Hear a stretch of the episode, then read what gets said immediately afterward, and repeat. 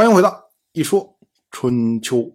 鲁国第十九任国君鲁腿进入在位执政第二年，赵盾这一次所做出的改革，他的目的是什么？他是为了提高卿大夫的权力，然后架空国君，甚至为了将来卿大夫强大之后能够分裂晋国吗？我们想啊，赵盾恐怕他的思考不会想到那么远。那么赵盾的目的是什么呢？他是为了解决实际的问题，也就是晋夷高可以调动人来杀晋国卿大夫、主政大夫这么一件事情。我们要注意啊，一个人他拥有一个头衔。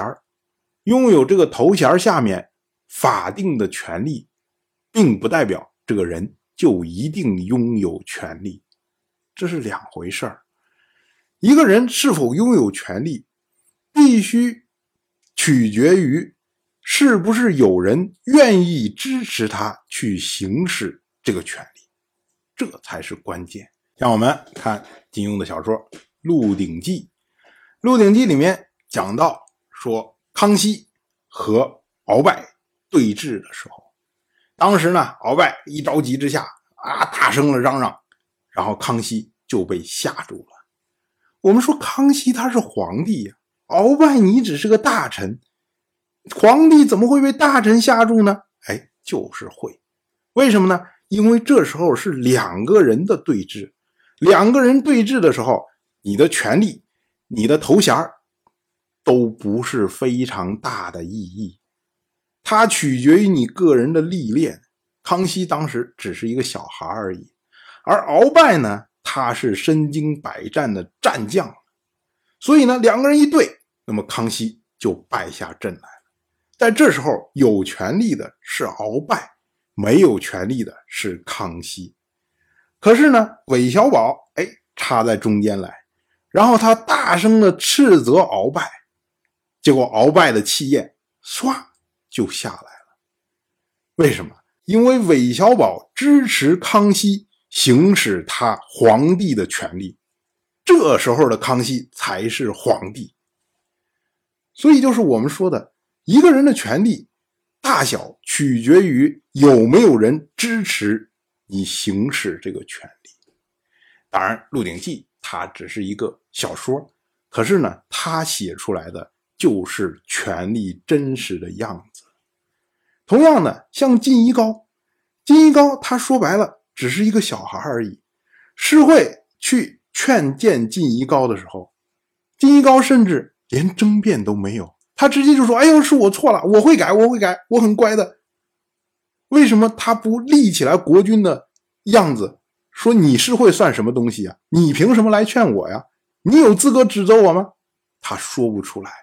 因为当世会和他对峙的时候，世会是一个有非常多年行政经验的大夫，而晋一高只不过是一个小孩而已。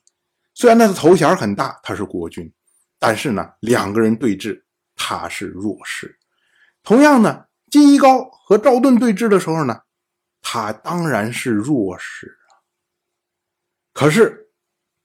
公族里面所有的这些官位，他的人事的权利掌握在晋夷高的手中，晋夷高就可以让他喜欢的人或者愿意服从他的人来做这些位置。那么这些人为了自己的利益起见，就会支持晋夷高去行使他国君的权利，所以晋夷高才会想要发动政变，杀死赵盾。我们试想啊，晋一高就是一个小孩而已，没事喜欢拿着弹弓去弹路人，这样的一个人，他能够搞出来这么大的一个政变的行动吗？这下面是有人在帮他不停的安排、不停的动作的。那么这些人之所以愿意帮他安排，是因为晋一高掌握了这些人的人事任免权，所以赵盾就是基于这一点。来进行的改革，也就是我把你国君的任免权降低，因为你所有公族里面的这些官位通通变成了世袭罔替，国君没有了随意的任免权，那么呢，他就不可以进行私下的动员，就不可以发动类似像晋夷高这样的这种刺杀或者是政变的这种行动。如果他对大臣有意见的话，他可以通过公开的手段，比如说我在朝堂上质疑你，或者我用司法的方式来对付你，用这种手段。那么对于赵盾来说，赵盾觉得这样就解决了他自身安危的问题。当然了，这次改革在此后所产生的政治上的涟漪，造成了巨大的后果。这点呢，恐怕连赵盾。也是想象不到的。那么卿大夫呢，做了晋国的公族大夫。那作为赵氏这个晋国的望族来说啊，自然也就成为了晋国的公族大夫。但是谁来代表赵氏呢？这时候赵盾他出来，他请求让赵括代表赵氏来做公族的大夫。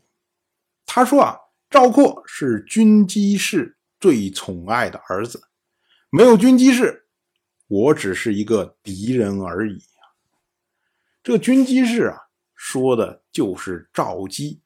我们之前讲过，赵氏从赵吹分为了两支，一支呢是赵吹和舒伟在狄所生下的赵盾，另外一支呢就是赵吹回到晋国之后。娶了晋国先君晋重耳的女儿赵姬，然后生下的三个儿子，也就是赵同、赵括、赵婴齐。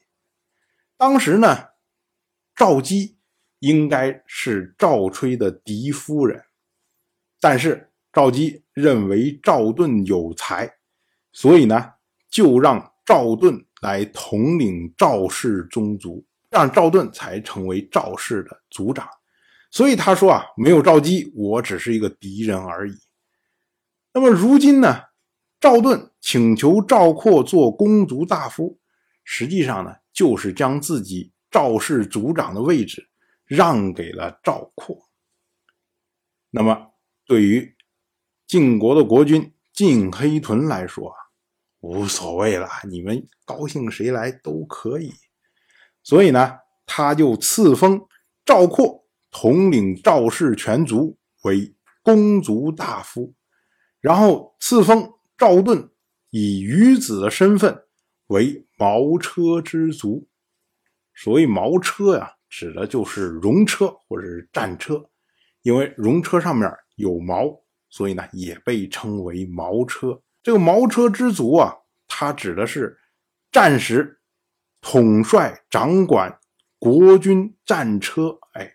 这么一批人，平日的时候呢，则负责教训卿大夫的余子，这是赵盾的职责。我们说啊，赵盾之所以哎，他要将公族大夫的位置让给赵括，这个呢，当然是一个谦让的行为，其实呢，也是避嫌，因为整个这一项改革是他推动的，如果他也要去做公族的大夫。那给人感觉好像自己给自己封官进爵一样。另外呢，他也是为了回报当年赵姬给他的知遇之恩呐。毕竟呢，这时候这样赵氏的这么三兄弟已经长大成人了，可以来承担责任。但是我们要说，赵氏这么两支的纷争啊，到这儿。远远还没有结束，甚至呢，我们说从这里才刚刚的开始。当然，我就这么一说，您就那么一听，感谢您的耐心陪伴。